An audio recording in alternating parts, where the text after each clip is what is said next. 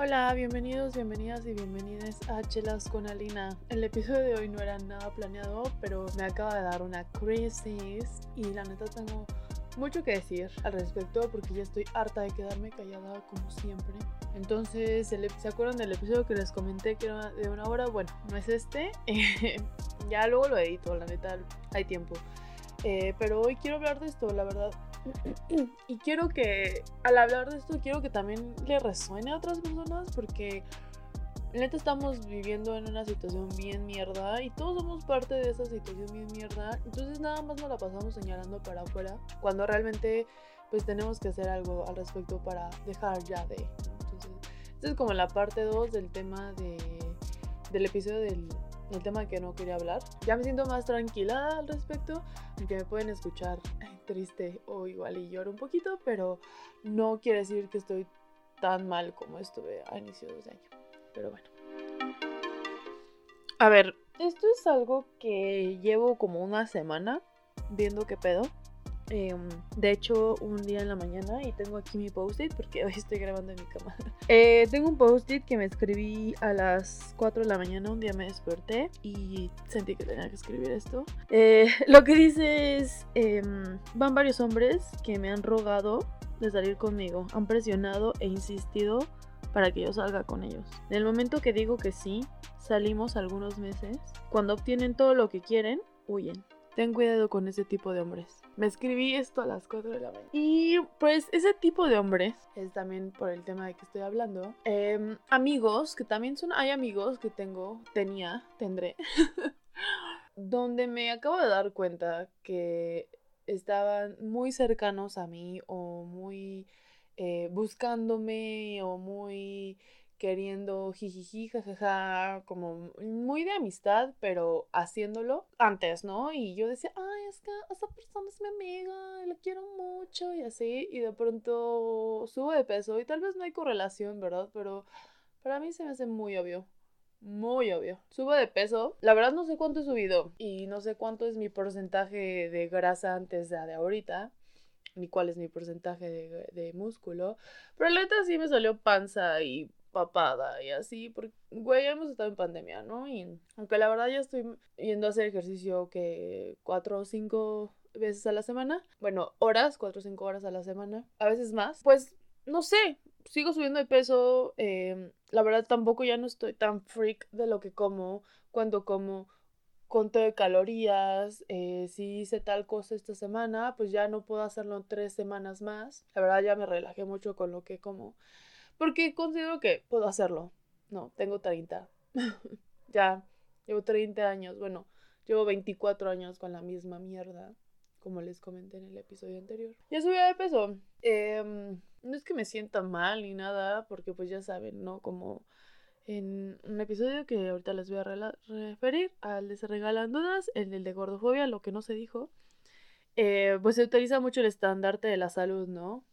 Yo la verdad estoy bien, no me mareo, no tengo nada, es muy probable que sí me vaya a checar para que me vuelvan a decir que tengo anemia, va, eh, los niveles de hierro bajos, como cada puto mes, desde que tengo, bueno, cada puta vez desde que tengo 13, que fue la primera vez que me lo diagnosticaron. Digo, una anemia muy manejable, pues no me pasa nada. Y sí, voy a ir para que solo confirmar y también porque ya tiene pues, dos años que no me hago chequeo general como, como auto. Pero, pues nada, o sea, la neta no me interesa saber cuál es mi porcentaje de grasa y cuál es mi porcentaje de músculos. O sea, es algo que me vale absolutamente verga. Y hay muchas cosas que me valen verga y ese es uno de ellos. O sea, si yo estoy bien mentalmente, físicamente, pues ya, o sea, me da igual, sí, mi porcentaje de grasa y mi porcentaje de músculo. Y como les decía, yo antes no estaba bien mentalmente por estar todo el puto perras tiempo contando la comida que estaba tragando. Si ya, si ya comí, pues igual ya no ceno, ¿no? Y matarme de hambre y hacerme mis ayunos de 18 horas.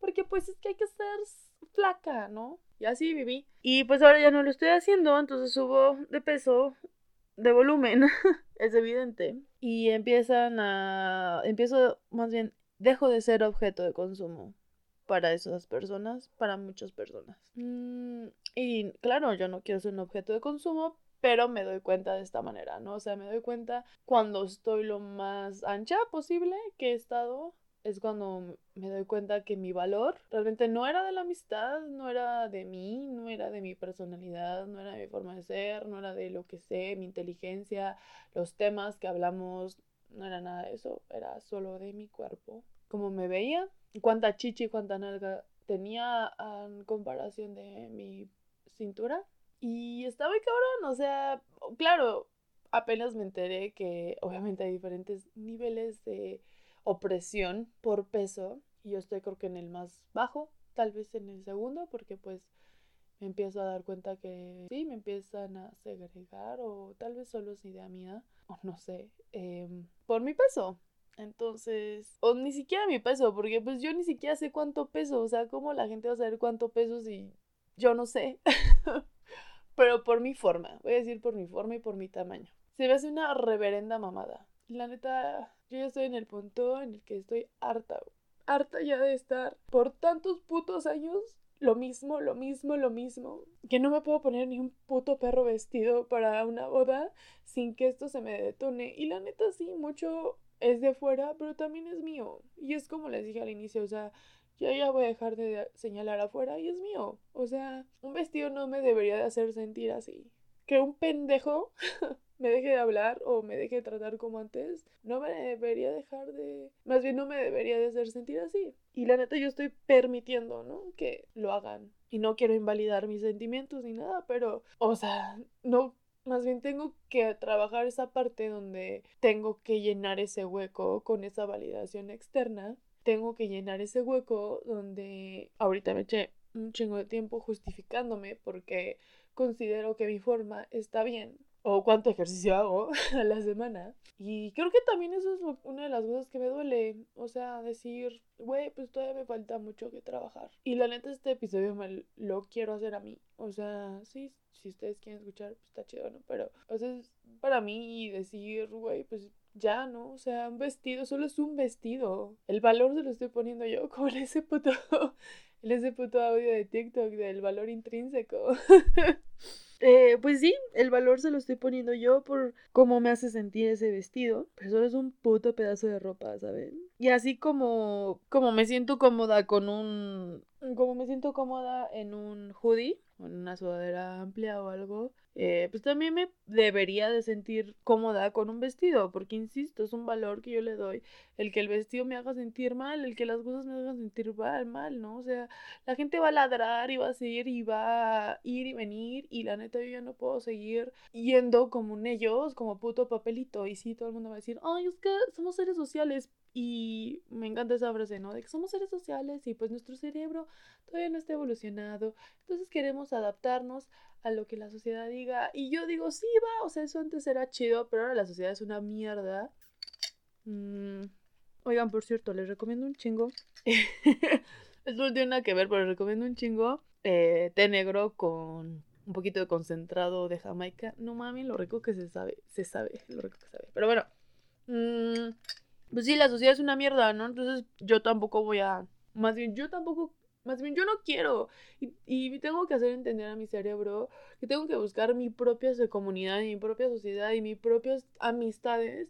Porque tengo un chingo de amigos que no son así, que la neta siguen ahí y les vale verga, o sea, les vale absolutamente verga cómo me veo. Pero no, porque el, valor que perdí es el que le estoy dando importancia. Siento que, what the fuck, no. Y sí, o sea, neta, me vale ya. Y quiero que me valga. Y quiero, y sí, sabemos lo de la sanación lineal y bla, bla, bla. Y quiero encontrar una forma en la que yo diga, güey, esto solo es un pedazo de ropa. Y ya, ¿no? O sea, como esos güeyes que te dicen, no, o sea, te ven los pezones, pues tengo pezones. Güey, tengo pinche loca en la espalda porque no he podido nadar desde que cerró la puta alberca donde yo iba en marzo del 2020. Y no voy a pagar una alberca específica porque real creo que es la única forma en la que se baja mi grasa de la espalda.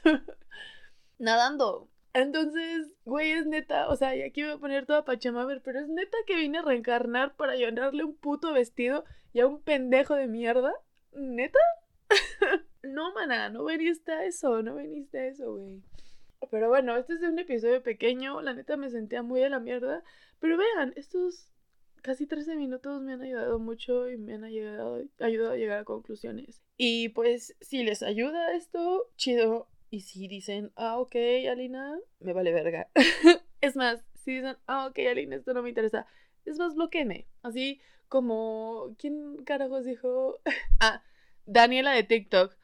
Bloqueame, chica. Bloqueame. Es más, ya, a la verga. A la verga nuestra amistad. Bloqueame, güey. Porque yo ya, o sea, 30 putos años. Y que me va a echar otros 30 putos más. Echando, buscando validación. Buscando que el vestido ah, me cubra el brazo porque tengo un brazo ancho. No, güey. La vida es una, la vida es breve. Y te aseguro que cuando me vaya a morir, no voy a estar pensando, oh, debí haber cubrido mis brazos para que los hombres les gustara. Oh, debí haber comido menos para que los hombres me valoraran. Fuck them.